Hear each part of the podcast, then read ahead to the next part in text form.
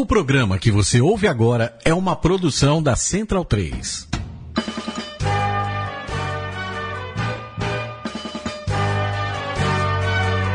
É hora de rugby na Central 3. Começa agora com Virgílio Neto e Vitor Ramalho, o Mesoval. Bom dia a todos, dia 28 de junho começa mais um Mesa Oval, 23 edição do Mesa Oval. Aqui é Vitor Ramalho, Virgílio Neto não está presente. E eu tenho comigo aqui também caras novas. Boa tarde, Lucas Jim. Olá! Muito bom, Lucas. Lucas, você começando agora aqui no, no rugby, anda acompanhando um pouquinho do nosso esporte da, da bola oval? Sabe que há, mais ou menos uns três anos, de três ou quatro anos pra cá, eu comecei a acompanhar o futebol americano. Porque eu falei, eu preciso acompanhar um esporte novo. Certo, a bola oval errada. A bola oval, a outra bola oval. Só Ah, que aí certo. agora, esse ano eu falei assim, agora eu preciso acompanhar outro esporte novo e vai ser o rugby. Muito bom. Então vocês vão me ajudar com isso, hein? Ah, brincadeira a todos os amigos do, do futebol americano. Aliás, dois esportes que cresceram muito juntos, rápido, né? Os dois nos últimos anos, dando aí um boom pelo país, né? Muito bem. Legal, boa tarde. Boa tarde, boa noite, bom dia. Afinal de contas, não sei a hora que o senhor está ouvindo. ou Os senhores estão ouvindo o programa, mas boa alvorada, Diego Gutierrez. Boa alvorada pra você também, Vitor. Só pra pontuar que o rugby é melhor que o futebol americano. Eu não queria dizer isso, mas boa tarde, Luiz Cole. Você concorda? Você não queria dizer o quê? Boa tarde pra mim, é isso? Pode ser também. Não, pra você eu Não, digo boa tarde boa sempre. tarde, boa digo tarde, bom, bom, boa bom tarde. dia, boa noite Bom também, dia, porque você não sai do tarde, meu Facebook. É, você não sai do meu também. Ô, louco, que isso? Você mora no meu coração, mas E bom, primeiro grande assunto de hoje, você não está ouvindo o Mesoval é, ao vivo desta vez, mas tivemos hoje à tarde, aliás, às 15h15, o, o sorteio dos grupos dos Jogos Olímpicos. Diego, você gostaria de falar alguma coisa? Pô, você não falou dos dias que são hoje. Ah, é verdade. Que dia? é, Que dia hoje? hoje é aniversário de Raul Seixas, 71 anos. Muito bom, por favor. Então mande uma música pra gente. Citações, por favor. Travou? Ah, só, só pontuando. Não vou, acho que os ouvintes não querem me ouvir É, cantar. exatamente, nem eu, eu sou péssimo cantando, não farei isso. Certamente o Cole tá muito interessado em fazer uma palhinha pra nós. E hoje é dia de Santo Irineu, Ah, o santo de hoje, muito bom. grande bispo em Marte. Exatamente, e, e Fazendo às vezes do Virgílio, né? quinto Piguarani é? Aí não sei, é só o Virgílio que, que dá conta dessa. Ah, vamos, você vai ter que estudar um pouquinho mais pra substituir Virgílio Neto, ô, Luiz.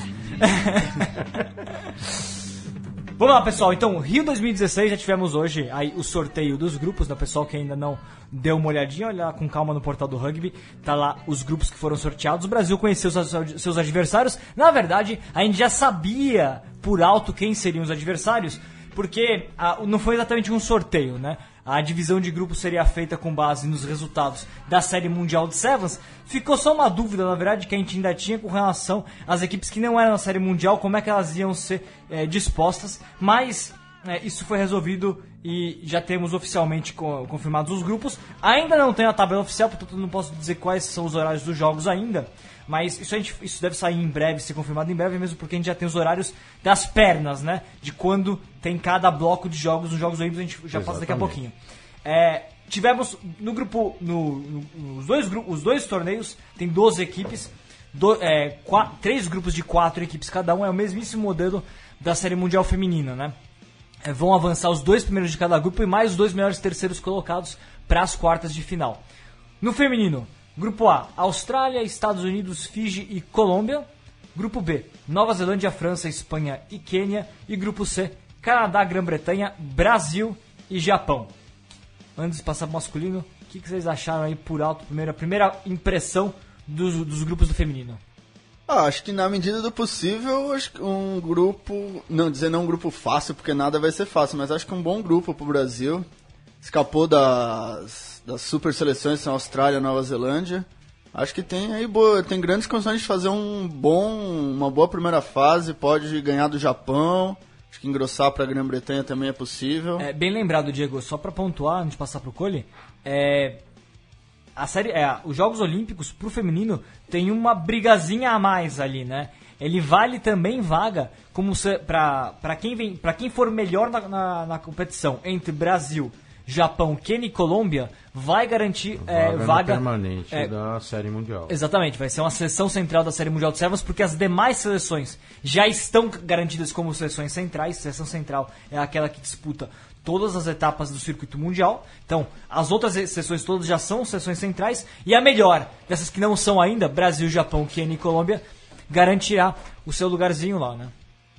Exatamente. E, e- e o interessante é que o Brasil está numa, tá numa chave, né? As meninas do Brasil aí estão numa chave que tem chance de fazer bons resultados, né? E a gente já conseguiu alguns resultados assim é, consideráveis com Grã-Bretanha, é com a, com a Inglaterra, com, com o próprio Japão, né? Então dá para fazer jogo bom aí para para definir uma disputa legal, uma disputa bacana aí. Ó, vamos passar aqui é, na história da Série Mundial de Sevens, né? A Série Mundial de Sevens que ela, ela é até recente, ela começou em 2000 e 2012, né? 2012. É, o Brasil já enfrentou o Canadá, vamos lá. Uma, duas, três, quatro, cinco, seis, sete, oito, nove, dez, onze, doze vezes. 11 vitórias do Canadá, mas teve um empate. O Brasil conseguiu um empatezinho ali. É, isso foi lá em 2013. Tem até um try da Edninha que é célebre, todo mundo lembra, aquela cruzando com aquela, as duas canadenses se beijando praticamente ali, né?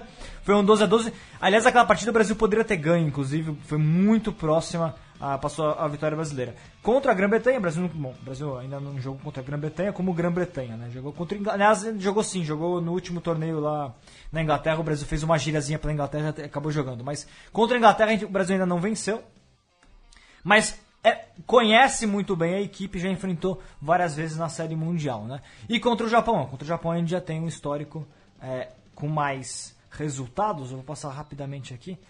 O Brasil, olha, já foram até hoje contra o Japão. Uma, duas, três, quatro, cinco, seis, sete, oito, nove, dez. Dez confrontos. O Brasil venceu dois, três, quatro deles. Então é um retrospecto até interessante. O último confronto o Japão venceu, mas o penúltimo o Brasil venceu. É, e colocar, como você falou, que tem essa disputa é, pela vaga na Série Mundial de Sevens, que é muito bom o Brasil ter ficado num, num grupo com um adversário direto nisso, porque as outras, a Colômbia, posso estar enganado, dificilmente vai ganhar de Austrália, Estados Unidos e Não, não Fiji. Ah, milagres podem acontecer. Pois é, se E acontecer, a o- gente chama a sessão da Colômbia inteira pro programa. E o Quênia talvez aí dificulte um pouco para a Espanha, mas também acho pouco provável. Então o Brasil tem grandes possibilidades, conseguindo uma vitória com o Japão, já garantir sua vaga ano que vem na temporada de Sevens feminino. Concordo com isso, concordo com o Diego. Acho que grandes chances aí.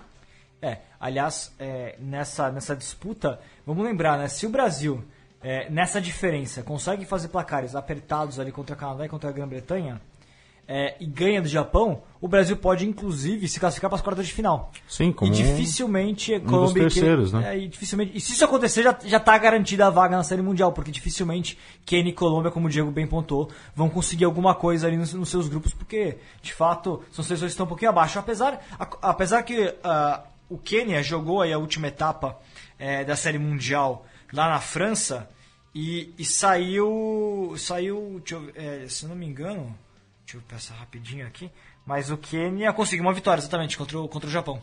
Né? Um 12 a 5 contra o Japão, É, mas que dá só uma que o Japão tá credenciadinha. no nosso grupo, não do Quênia. Exato. Não, mas mostra que o Japão já conseguiu bater uma seleção que era a seleção central da Série Sim. Mundial, né? Não é 100% carta fora do baralho. Sim, sim, claro. Mas assim, se a gente for ver, um da disputa direta tá, com, tá no nosso grupo, né? Então depende mais da gente. E provavelmente os japoneses estão pensando A, mesma, coisa. Exatamente. Vamos combinar com os russos, né? É, pois é.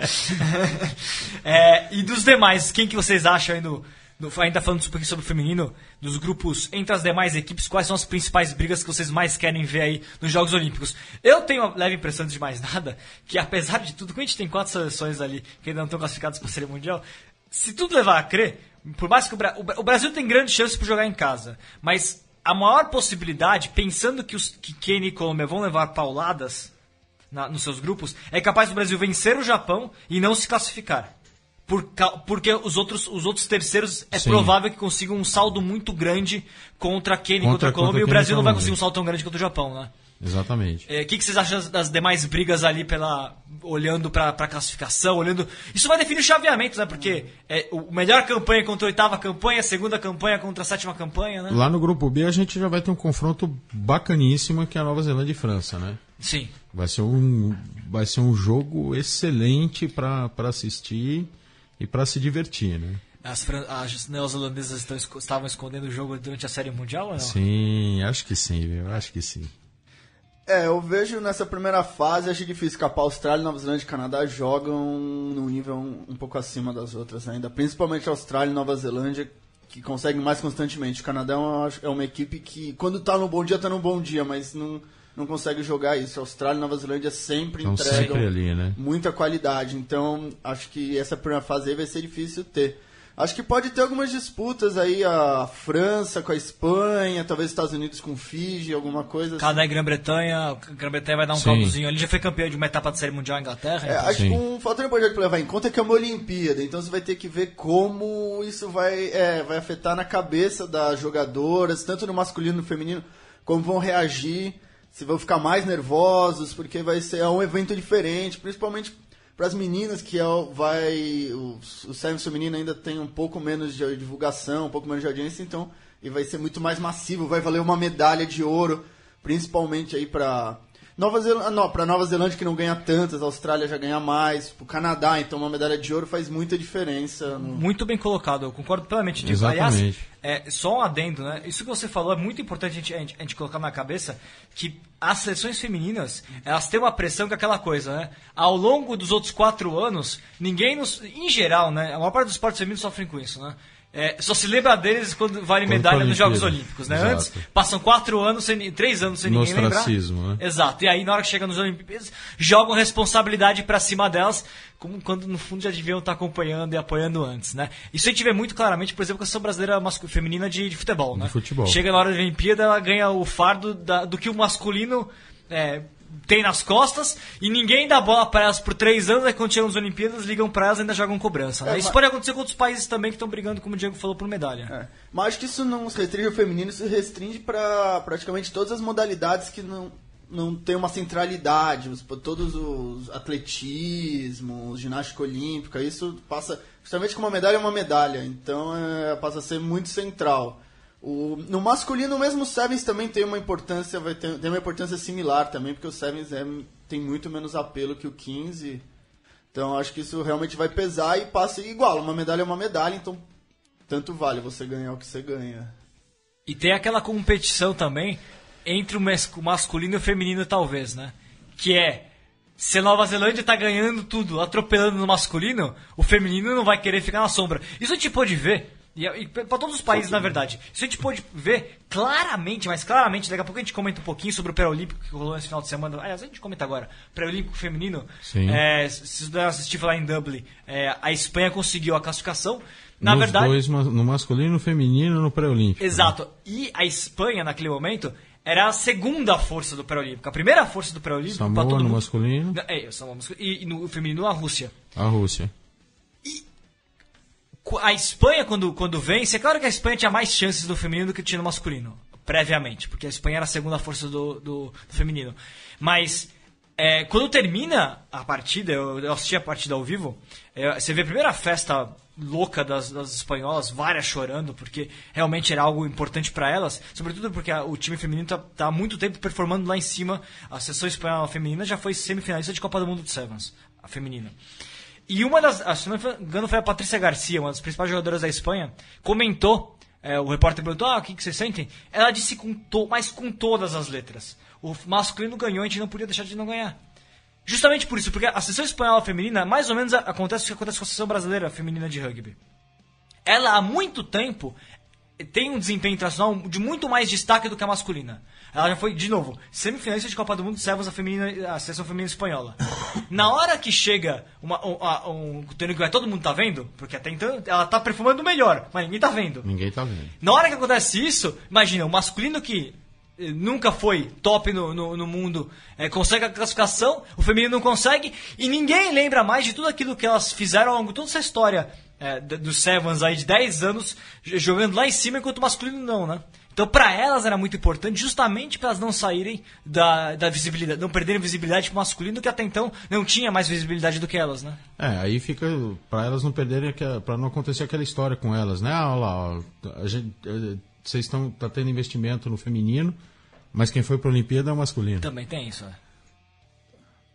Bom, e só passando pro pessoal rapidamente aqui, a é, ingressos estão à venda ainda, né? Sim. O torneio feminino acontece entre os dias 6 e, E oito. e 8 de agosto. Oito a final na segunda-feira. Dois jogos em cada dia, dois jogos da primeira fase no dia, no dia 6.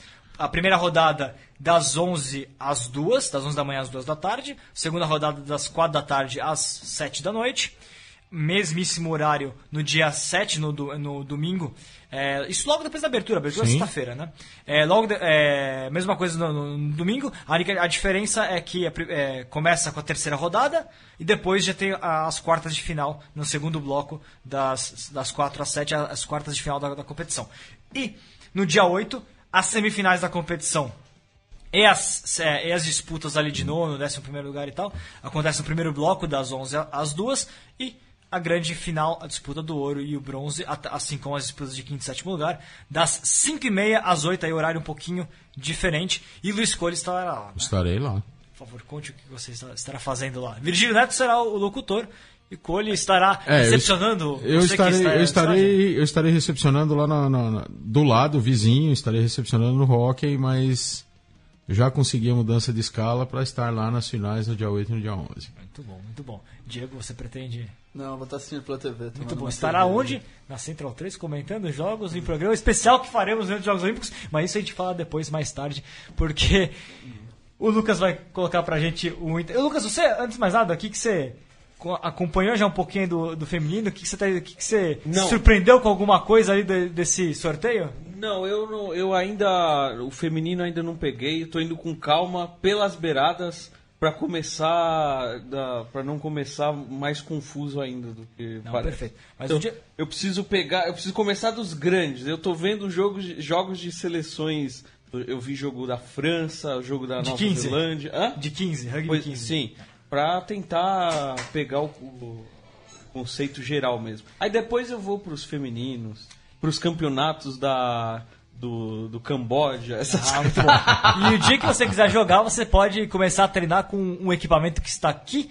na nossa sala na Central 3, a Shadow Ball. É muito legal porque a Shadow Ball é, faz você aprimorar a sua técnica de passes e você pode, inclusive, é, você, você pode treinar jogando na parede e ela retorna para você e você melhora na sua técnica. E Você o pessoal pode que, adquirir. Você sabe que eu sempre quis uma dessa? Porque quando eu era criança, eu treinava muito futebol jogando, batendo a bola na parede e pegando de volta. E isso com Tá rugby vendo? seria interessante Perfeito. Perfeito, Você um pode, bom começo. pode seguir o Twitter, arroba ShadowballBR, também curtir a página no Facebook, mandar no Twitter ShadowballBR e Mesoval, e o pessoal pode adquirir, entrar em contato, adquirir essa bola, que tá por um preço bacana, aliás, pra, para os treinamentos. Vamos lá pro primeiro intervalo do Mesoval. Halfpenny trying to make the break. Referee says play on, and the Racing forwards voracious in their appetite at the breakdown.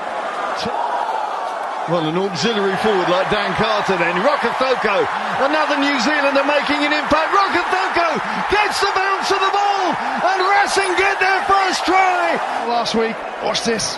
Dan Carter over the ball, take a bow, doing the back row work. Shove the second half, and look at the scoreboard. There you go. What a chip. Look at his face, delighted. All the bench boys there to celebrate with him. Anthony.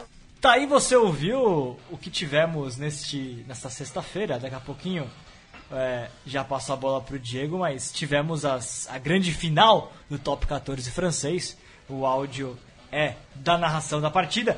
Lá em Barcelona, título, título histórico aí do, do Racing, é, Racing 93, que venceu o primeiro título dele desde 1990. Quem, é, sexto, sexto título na história é, do Racing. E tivemos lá em Barcelona o maior público da história do rugby mundial de clubes, no mais de 99 mil torcedores, Diego, você que é um ávido. Ele já deu um número, Torcedor. aumentou a conta pro Racing, né? Não, foi, foi- foi o sexto título do Racing. Não, não, você falou 93. A, a 92, ah, desculpa.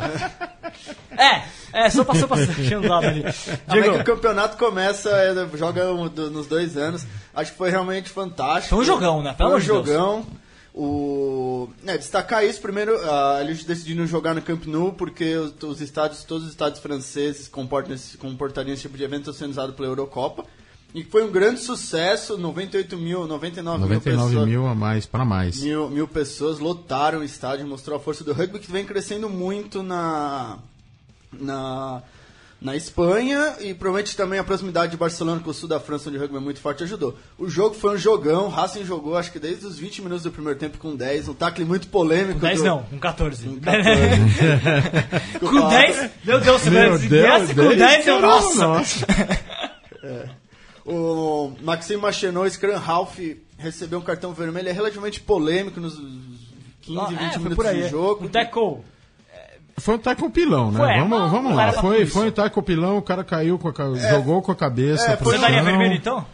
Eu daria vermelho, cara. Eu, É, foi eu- aquela coisa, foi um tackle meio estranho e tal. E o juiz considerou hoje a regra é muito clara: se o jogador É que- chega é com a que- cabeça primeiro no chão, é um tackle pilão e não tem o que discutir. Talvez tenha sido um pouco rígido, me pareceu talvez um pouco rígido. Mas o, que, mas o que acontece é que ele viu no, no, no TMO lá e ele viu o que, que aconteceu. Ele caiu em cima da cabeça e o Machenot caiu por cima dele. Sim. Então, assim, eu, eu concordo com, com, com o vermelho mesmo, apesar de parecer muito rigoroso, foi uma jogada que ele, ele vacilou em fazer, em fazer o pilão. Não, né? com certeza foi uma ingenuidade do, da- do Machinot, que, aliás, é uma, quem puder ver, veja, uma jogada meio estranha, porque ele dá o tackle, ele consegue levantar do tackle e dar o pilão depois. Então, realmente foi uma jogada meio estranha e vai ficar essa polêmica. No- na letra fria da regra, seria uma expulsão. Mas talvez lá 20 primeiros minutos de jogo, assim, o ju- juiz foi muito corajoso dando. E não afetou, o Racing jogou muito bem. Uma o, defesa sensacional. né? sensacional. Sim. Acho que não foi O que fez o try, o try que, pô, pra quem não lembra, quem, quem que chegou agora no rugby, o Cocô é o- foi o Black dos muito bons, né? Sim, que sim. Inclusive agora. foi a narração que a gente acabou de ouvir, né? Sim, foi do exatamente. try dele, né? É, e destacar o Hoff, o argentino que assumiu a camisa 9, que joga de ponta e fez também um trabalho fantástico, Junto com o Carter, claro. junto com o Carter, de abertura. Johan Guzen jogou muito bem também, o sul-africano. É, e, desta- e- e do outro lado, lado negativo, o Toulon, que completou uma temporada em que foi. que não chegou. Conseguiu fazer bons jogos, mas alternou com maus momentos. Também trouxe uma geração nova de craques aí, que também não deu aquela liga que deu na geração anterior com o Johnny Wilson, com o Bex Bota. É, ainda falta alguma coisa. Ele que tem Manomu, Bastarro, o, Johnny Vermeulen que se tá Convenhamos, né? machucado. Tô, O Bastarro, o Bastarro já não tá jogando como, como antes. Não, já tá. Já, Podia jogar na. De já, já podia jogar de pilar já. O, mas o Ralph Penny tava, tava em campo, o Matt Sim. Pinto tava em campo, Brian Naban. Aliás, a gente pode passar as escalações, posso rapidamente as escalações aqui, ó. Quem começou 15 jogando, o Tom começou com é, Kiyoshi, Guirrador, Shirachava, Samu Manoa, Mikaltadze, Gorgodes, ó, três georgianos ali na, na, na, na cozinha.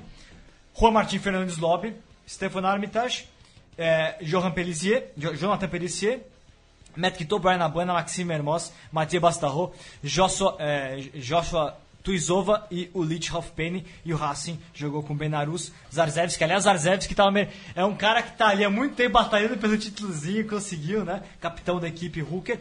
Tameifuna jogou demais o Tameifuna nessa partida. Bernard Leroux, Manel Cariza, o Venceslau Loré, Niangai, Cris Mazou, Crias Mazou também. Aliás, tava é, já. é, as, as últimas cenas da entrevista dele foi emocionante, porque também é um cara que tá muito tempo lá. Foi campeão com o Castres. Aliás, os dois treinadores do Racing eram treinadores dele quando ele foi campeão com o Castres, o, o Lohan Través e o Lohan Labi. Aliás, daqui a pouco eu comento um pouquinho sobre eles, mas é, é- é emblemático pra mim o fato deles terem ganho de novo. Aí Maxime Machenot, que acabou levando o, amare- o vermelho. Dan Carter, Juan Rossainhoff, Henri Chavancy, Johan Guzen, Joe Rococo e Bryce Dulan. Acho sintomático do- desse time do Toulon, não quem jogou, mas quem deixou de jogar. É, Manonu não o jogou. Manonu não jogou, o, o Daniel Armitage não jogou, o James O'Connor não jogou, o Duane Vermeulen não jogou. Pra você ver que o Toulon tem pelo menos dois jogadores de altíssimo nível em cada posição. e mesmo assim esse ano não conseguiu entregar tudo que era esperado da equipe. E do outro lado, um Racing que ganhou no coração, ganhou na vontade, batalhou demais a todos os momentos. Uma coisa que eu achei curiosa também foi assim, na hora de deles entrarem em campo ali, a gente já viu o, o Zarzevski machucado já, né? Já tava com o olho roxo antes de entrar no jogo, né? Então, é... E pra, pra mim, só falando sobre o Lohan Travera e o Lohan Labi, os dois, eles são um caso um pouquinho diferente, são dois treinadores, é, que são dois treinadores, na verdade, principais da equipe, eles dividem, é, uma, é um co-comando. Aliás, a gente viu, isso o pessoal viu, inclusive na, na Euro 2016, né, que a Espanha também tem dois, dois treinadores que dividem, a, a Espanha, desculpa, a Islândia, né, ganhando a Inglaterra com dois, tem, com dois treinadores que dividem o comando da equipe. É, no rugby já existe na, na, na- o, Racing assim, o, o, o Castos foi assim quando foi campeão em 2013 com os dois. E pra mim os dois eles sabem muito, eles deram uma aula, dão uma aula ao longo da temporada de como manejar o elenco. O elenco estrado é, mas você olha elen pro elenco que tem nas mãos, o Bernardo Laporte com, com o Toulon, ele não tem tirado tudo, ele, ele tem um conjunto de grandes jogadores, mas ele não tem de fato um conjunto, uma, uma equipe que joga em conjunto. Primeiro porque eu acho que ele parou no tempo com relação ao que o rugby, o rugby moderno é hoje. Aliás, o top 14 é, se você compara os jogos top 14 jogos hoje da Premiership, a Premiership se atualizou muito mais. A Premiership tem evoluções táticas mais interessantes hoje do que o top 14. E o top 14 foi se enchendo de craques, mas talvez tenha esquecido um pouco. E o Bernardo Laporte é um desses treinadores é, que não está sabendo lidar com a- a- as novas características do rugby mundial. O Lohan Labi e o Lohan Traver já não. Eles sabem, o que tão- é, sabem manejar isso. Primeiro manejar o elenco, sabem como lidar com os craques e montar um conjunto e depois eles enxergam melhor o que é o rugby mundial. Hoje o Racing é a equipe talvez mais moderna da França. O Clermont foi uma equipe moderna ao longo da, da competição, mas o Clermont tem problema de cabeça, né? É, acho que a- o rugby francês ainda está se procurando um pouco, porque mudou demais, principalmente por causa dos estrangeiros. Sempre foi um rugby muito rápido, um rugby. O, Perdeu a identidade um pouquinho, é, né? o flare, chamava de French flare. O Toulon não tem flare, o Laporte gosta do jogo de contato ortodoxo, né? É, um jogo que ainda está se encontrando e aí muitas vezes tem problemas. Você fala da Inglaterra, e a Inglaterra teve uma revolução, conseguiram rever depois do desastre que foi a Copa do Mundo para o rugby inglês. Ela rapidamente ela teve uma revisão profunda de quase tudo que eles entendiam de rugby, uma modernização relâmpago que mostra o desempenho fantástico tanto das, das equipes inglesas, do M20, da equipe principal, logo depois da Copa. Então foi um repensaram de eu não sei como explicar, porque foi mudou tudo. Eu acho que é um trabalho conjunto de muita gente. O Ed Jones fez um- uma, uma revolução, fez. Daqui a pouco a gente vai falar, dos, a gente vai deixar pro último bloco os amistosos internacionais. Mas tem um conjunto que também passa pelo M20, que a gente também ainda vai comentar um pouquinho, e também passa pelo que os clubes vêm fazendo. Se você Os vê hoje um Saracen jogando, muito. um Exeter Chiefs, o Luiz que é o Exatamente. nosso... Que, é- o que manda no Premiership no portal do rugby, por favor.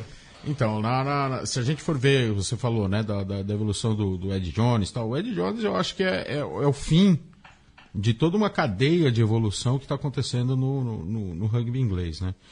Então, às vezes a gente escuta, né, até colegas nossos que, que, que, que, que falam de rugby também, tal, fala que, que o rugby inglês está passando a ser mais, é, mais próximo do, do hemisfério sul. Ele está tendendo para o rugby do hemisfério sul, de, de muita movimentação, é, muita. muita é, o, o, o, flare, o, flare, o French Flair, vamos dizer assim, passou pro, pro, pro rugby inglês, assim, né? Eu vejo, eu vi uma entrevista uma vez do Brian Dr- O'Driscoll, que comentou a Copa do Mundo na Inglaterra, que eu achei muito interessante, que ele fala que o maior problema da Irlanda, e acho que isso pode para todas as seleções das Ilhas Britânicas, é que não há, há muita pouca, muita pouca quebra, que- quebra de linha no jogo. Você vê a Irlanda jogar, tava vendo a final do M20, a Irlanda bate 10, 15 vezes e não quebra a linha. E isso é muito co- complicado, porque você andar 60 metros na base da pancada, praticamente Cansa. cansa e é praticamente possível. Alguma hora tem um no-con, tem uma pescada.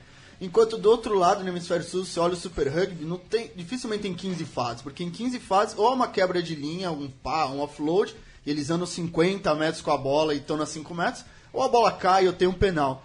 Então acho que a Inglaterra, eh, o time principal com o Ed Jones e depois revisou isso, eh, consegue ter muito isso. Ganhou da Irlanda no M20, muito dessa maneira. Você vê a Inglaterra bate uma, duas e já tem um offload, já tem uma bola diferente, e a Irlanda do outro lado não, continua batendo, batendo. Sim, e, e o que eu estava falando aqui é assim, a, a gente vê esse resultado na seleção da Inglaterra com o Ed Jones, mas é um trabalho que vários clubes têm feito lá na Inglaterra. Então a gente pega aí o próprio Saracens agora, que foi campeão de tudo lá na- no hemisfério norte, ele Seu já Saracens. vem... O Saracens. O seu Saracens. Não, meu não, o Saracens. O Saracens, ele, ele já, já, já, vem jogando assim, há uns. tramando isso há uns dois anos com, com o Mark McCall. É, mas acho que o Saracens ainda joga um pouco diferente, porque o Saracens é um jogo muito clássico, muito defensivo, aquele recuperar a bola, jogar no campo do adversário, é, chute, Mas isso, isso é característica de jogo sul-africano, né? Tem bastante lá. Tem bastante lá, assim, né? Sim, mas eu acho que o Ed Jones trouxe muito. Sim, é, sim. é, Ele, o- trouxe, ele trouxe o andamento para a seleção é, ali. a mão, pra- ele trouxe o jogo de mão de volta, que ele aprendeu muito com o Japão. E saber usar muito bem as formações, né? O que vai fazer logo após que a bola entra nas nas E formações. ele tem uma né? sorte também, né, cara? Ele tem o Maritoji lá também, né? Também. Agora, já que vocês vão já emendar o assunto, já que vocês falaram do, da evolução do rugby inglês, etc., vamos falar um pouquinho do M20 antes de ir pro próximo intervalo. Mundial M20 tivemos a, a final da competição, a última rodada aí. ah, tivemos os seguintes resultados: é para a adesão do 11 lugar, Itália 41, Japão 27. A Itália foi a forra, se livrou do rebaixamento, rebaixou o Japão. É, Geórgia 24, França 27 no décimo, no, no nono lugar. Geórgia tá chegando. Geórgia tá Geórgia chegando, hein? tá mudando a característica de jogar, inclusive não é um time mais tão dependente do, do pack de forwards como, era, como tradicionalmente é. Escócia 19, Gales 42 no sétimo lugar. Austrália 24, Nova Zelândia 55 no quinto lugar. Não, esse jogo foi né, os dois times já jogando. Que vão, vão, ninguém tem mais nada a perder, vamos fazer ponta a rodo. A esse sim, emblemático, Argentina 49, África do Sul 19 na decisão do terceiro lugar. A Argentina foi o melhor time do Hemisfério Sul. 49 a 19 para cima da, da, da África do Sul. Não é fácil.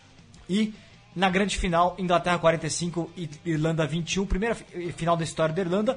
A Inglaterra, sétima final em nove edições do Mundial Em M20, segundo ganhando seu terceiro E segundo seguido, né? segundos é, e ganhando seu terceiro título a Inglaterra de novo, né?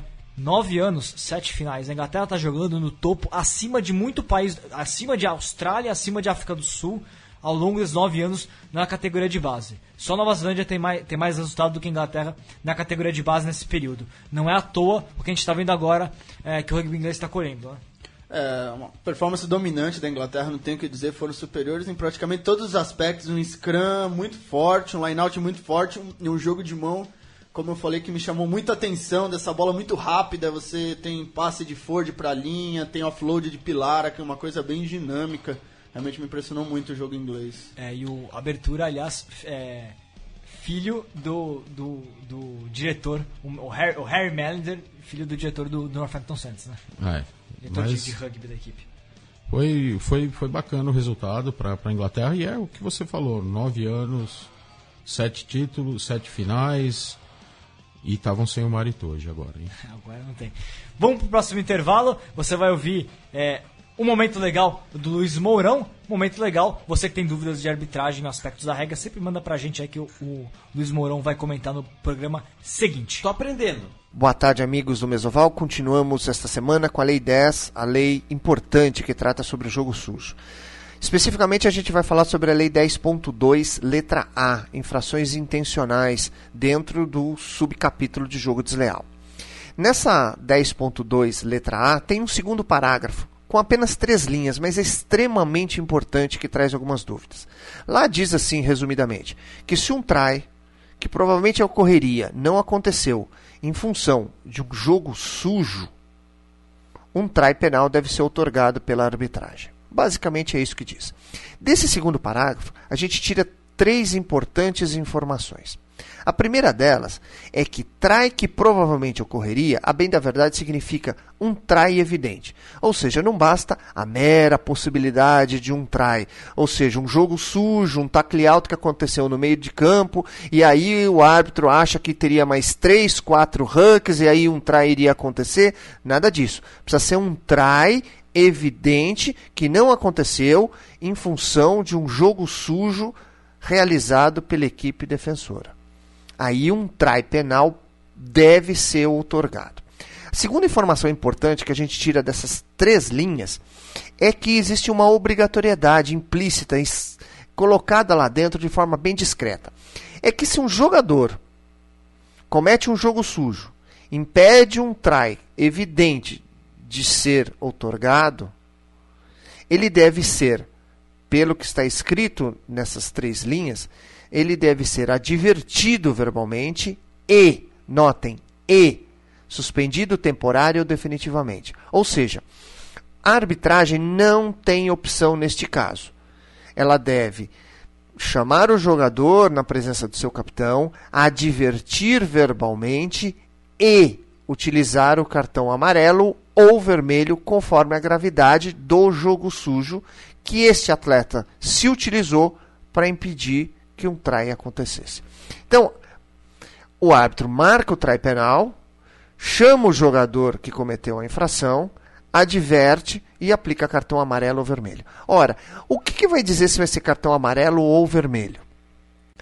Essa terceira informação está contida também nesse segundo parágrafo da Lei 10.2a.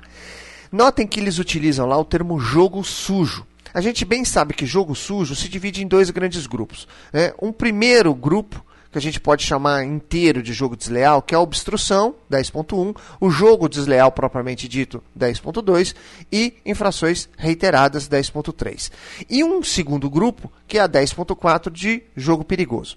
Se a ação do jogador está relacionada a esse primeiro grupo, ele vai ser advertido verbalmente e vai receber o cartão amarelo. Se está relacionado ao segundo grupo, que é a 10.4 naqueles, naqueles itens relacionados com jogo perigoso, ele vai receber o cartão vermelho. Notem que não existe opção para arbitragem. Tem que utilizar o cartão, ou amarelo ou vermelho. É bem certo que a arbitragem tem que ver o contexto do jogo. Se um jogador vai receber um cartão amarelo por um jogo desleal que impediu um try, mas ele já tinha um cartão amarelo anterior, ele vai receber um vermelho. Então, essa gravidade ela pode ser modificada em função do contexto do jogo que também é subjetivo à arbitragem. Não é uma coisa simples, mas é um norte. É separar primeiro se o jogo está incluso num primeiro grupo de infrações jogo sujo não tão grave ou está incluso num segundo grupo de jogo perigoso. Desejando a vocês mais e melhor rugby, a gente volta semana que vem. Um grande abraço a todos. É com vocês o pessoal do Mesoval. Maravilha, voltamos aí depois do momento legal do Luiz Mourão. Você dúvidas, mande pra gente, comenta no Twitter e no Facebook. E você, evidentemente, está se perguntando, e a, o torneio masculino do Rio 2016, a gente deu uma puladinha né, para o primeiro intervalo. Vamos voltar agora então para falar do torneio masculino do Rio 2016. Os grupos serão os seguintes: Grupo A, Fiji, Estados Unidos, Argentina e Brasil. Grupo B, África do Sul, Austrália, França e Espanha. Grupo C, Nova Zelândia, Grã-Bretanha, Quênia e Japão. Os jogos naquele mesmo esquema, né? que a gente já falou do feminino. Primeira rodada é, dia 9 ao dia 11, primeira rodada dia 9, terça-feira, das 11 às 4, ah, das 11 às 2 da tarde, segunda rodada das 4 às 7, mesmíssimos horários no dia 10 na quarta-feira, primeira começando com a terceira rodada e depois as quartas de final, e aí na quinta-feira, dia 11, semifinais pelo ouro é, e, a, e as lesões menores é, de nono e décimo primeiro lugar das 11 às 2 da tarde e a disputa do ouro, do bronze, do quinto e do sétimo lugares das 5 e meia às 8 horas. O que, que os senhores acharam aí da divisão de grupos? Brasil vai encarar Argentina, Estados Unidos e Fiji. Nós ainda não vencemos Fiji, mas já fizemos try em Fiji em outra etapa de série mundial, né, do, do Azul. É, mais, já fizemos mais de um try contra a Fiji. Estados Unidos e Brasil já empatou com os Estados Unidos em jogos pan-americanos e a Argentina, temos aquela vitória no Sul-Americano, mas não era a seleção principal da Argentina. De qualquer maneira, é uma seleção que o Brasil conhece e muito bem, né? Eu acho que é um bom grupo também. Pegou. Isso, a Argentina não é uma seleção que tem muita tradição no Sevens, se joga muito pouco Sevens na Argentina. Então, acho que é um. Que mas foi muito bem a série mundial. Foi muito bem, mas ainda é um nível abaixo. Acho que Fiji é, como eu falei da medalha, esse sim, Fiji inteiro vai estar esperando. É a medalha que é a medalha olímpica. A medalha de, de Fiji, né? Essa daí. Né? É a medalha de Fiji. De, é a medalha de Fiji. Tem, eu acho que tem um golfista muito bom também, então eles têm Ele não vai. Ele não vai. Ele, então... ele acabou de falar que não vai. então é a única medalha, a única chance de Fiji ganhar uma medalha que acho que chegou, deve ter uma ou outra medalha. Assim. Acho que nunca ganhou. Nunca ganhou, então Fiji vai estar de olho. Acho que é um bom grupo pro Brasil. Eu tem, acho que Estados Unidos é uma equipe que, que me parece vai dar, vai dar trabalho, porque os americanos gostam de ganhar, os americanos Carniais, gostam... os Perry Baker... E acho que a gente discutiu a coisa psicológica, então, se para todo mundo vai ter esse nervosismo, acho que pros americanos vai funcionar para subir, porque americano em Olimpíada, americano para vencer, É difícil. E não tem pressão em cima Parece, deles, né, e, parece, e parece que o- o- os norte-americanos também ele tem aquela coisa de, de, de disputar entre eles mesmos ali para ganhar medalha. Ah, eu ganhei medalha também, e, e para aumentar o quadro de medalha.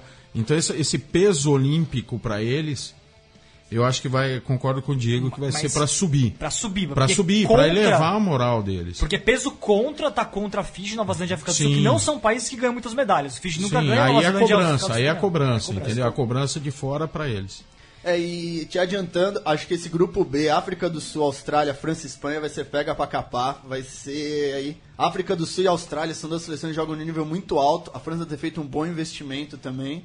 Então acho que esse grupo aí é, é o grupo da morte, poderia se dizer assim. Ser bons jogos. É, eu também, eu também acho, pra mim. Aí de novo a gente tem aquela, aquela discussão quem vai passar aí nas três primeiras.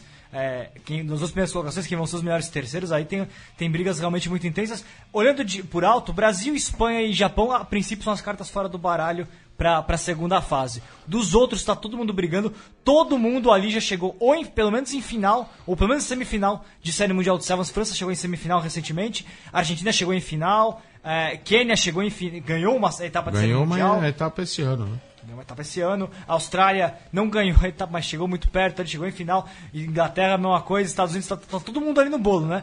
Pra mim, tem três favoritos para as medalhas absolutas: Fiji, Nova Zelândia e África do Sul. Mas qualquer um desses outros, desses nove, Argentina, Estados Unidos, Austrália, França, Grã-Bretanha e Quênia, pode ganhar medalha. Eu vou fazer um exercício de futurologia aqui. Eu acho que a Nova Zelândia vai focar. Acho que a Nova Zelândia Ô, não, acho que a Nova Zelândia não vai ganhar medalha de ouro. Com Sonny Bill Williams e tudo mais? Sonny Williams e tudo mais.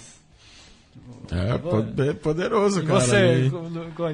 Olha, eu, eu vou apostar na África do Sul, cara. É? É. Tá, E Estão Fiji- devendo esse ano, não ganharam É. etapa esse ano. Mas eu acho que é aí que eles vão pagar. Então, é, o Sevens. O Sevens é um jogo muito imprevisível e o masculino tem se mostrado ainda mais imprevisível nos últimos anos. Exatamente. Como a gente falou, Quênia foi campeão de etapa, Estados Unidos foi campeão de etapa, você tem Austrália, África do Sul, Nova E Zelândia. aí entra aquilo que a gente tinha falado. Estão escondendo o jogo. Tem gente escondendo o jogo. É, Só pro pessoal ver, olha. Primeira etapa, Dubai. Da, da última etapa da Série Mundial de Sevens. Final, Fiji contra a Inglaterra, Fiji campeão. A fina- segunda etapa, campeão África do Sul, vice Argentina. Terceira etapa, campeão Nova Zelândia, vice África do Sul. Nenhuma repetida até agora, hein? Outra a etapa seguinte, campeão Nova Zelândia, depois vice Austrália. Na sequência, campeão Fiji, vice Austrália. Campeão Nova Zelândia, vice África do Sul. Campeão Fiji, vice Nova Zelândia. Campeão Quênia, vice Fiji. Campeão Samoa, que não vai para os Jogos Olímpicos, né? Vice Fiji. Campeão Escócia, que tá jogando aí junto ali com Grã-Bretanha. Vice África do Sul. Ou seja, Imprevisibilidade. e aí a França, Estados Unidos eh, chegaram em semifinal também. A Argentina chegou em semifinal. A Argentina tem um vice também. né? E, e como a gente falou muitas vezes que no meu programa, o Sevens é um jogo, quem conhece, é um jogo 7x7. Se você pega um cara de um dia diabrado, fica muito difícil de ganhar. Então tem toda essa coisa, chegar numa semifinal, é Olimpíada, é diferente. Torneio de três dias, nós estamos É, falando, né? torneio de três dias já é uma Olimpíada, aí você pega um jogador, por exemplo, aí dos Estados Unidos, um Carlinhos, que levanta de mim e fala, não, hoje eu vou comer a bola, aí começa, aí complica. Então é, pode acontecer qualquer coisa. Acho que, eu falei, acho que a Nova Zelândia não vai ser. Eu, eu, eu torço por Austrália e Fiji, que são as, eh, as equipes, acho que Fiji vai ser uma festa muito bonita ganhar uma medalha. aqui, né? Interessante. Bom, pessoal, tá chegando ao final o programa. Vamos rapidamente passar o girozinho aqui. Comentários sobre. A gente acabou não comentando muito sobre os amistosos internacionais aí. Destaques finais, já passando pelos amistosos. Diego e Colha. É, destacar a Inglaterra, que ganhou três vezes da Austrália.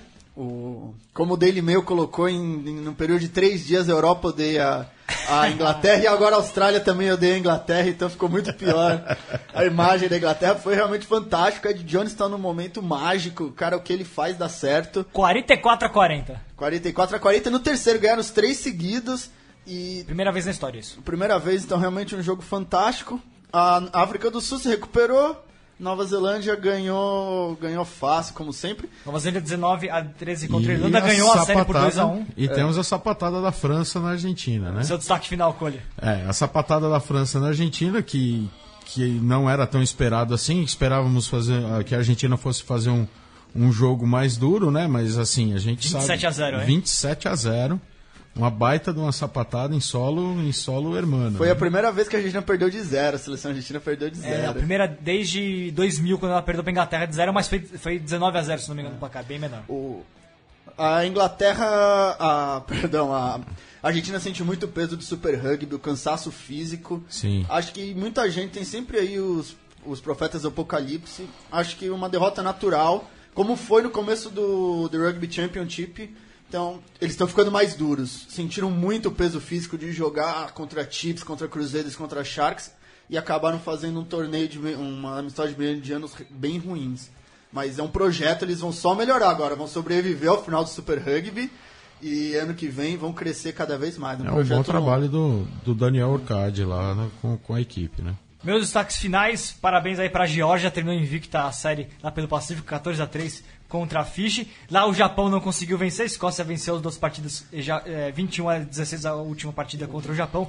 Lá no Japão, com presença do Imperador Hiro, Imperador Hirohito tava lá. O Japão que sente o mesmo problema que a Argentina, também jogando Super Rugby, um projeto longo e com vitórias no Super Rugby que ninguém esperava. Empatou com o Stormers, ganhou do Jaguares.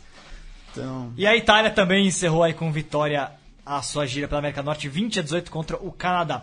É, parabéns também, antes de terminar o programa, parabéns pro Curitiba, campeão da Liga Sul aqui no Brasil. E parabéns também para a equipe do Nafor lá do Ceará, primeiro time cearense campeão da Liga Nor- do Campeonato Nordeste, o Campeonato Super 15, o Nordeste Super 15, é, lá final em Fortaleza, botaram um público legal lá no estádio Presidente Vargas. Parabéns pelo evento, o pessoal lá do Nordeste mandou muito bem. Semana que vem, ele, Virgílio Neto, deverá estar de volta e teremos a presença já confirmada de Antônio Martoni Ah. conosco. Muito obrigado, Cole, Obrigado, Diego, eu. Lucas. Opa. Até a próxima. Até a Falou. Até a Próxima. próxima. Até mais.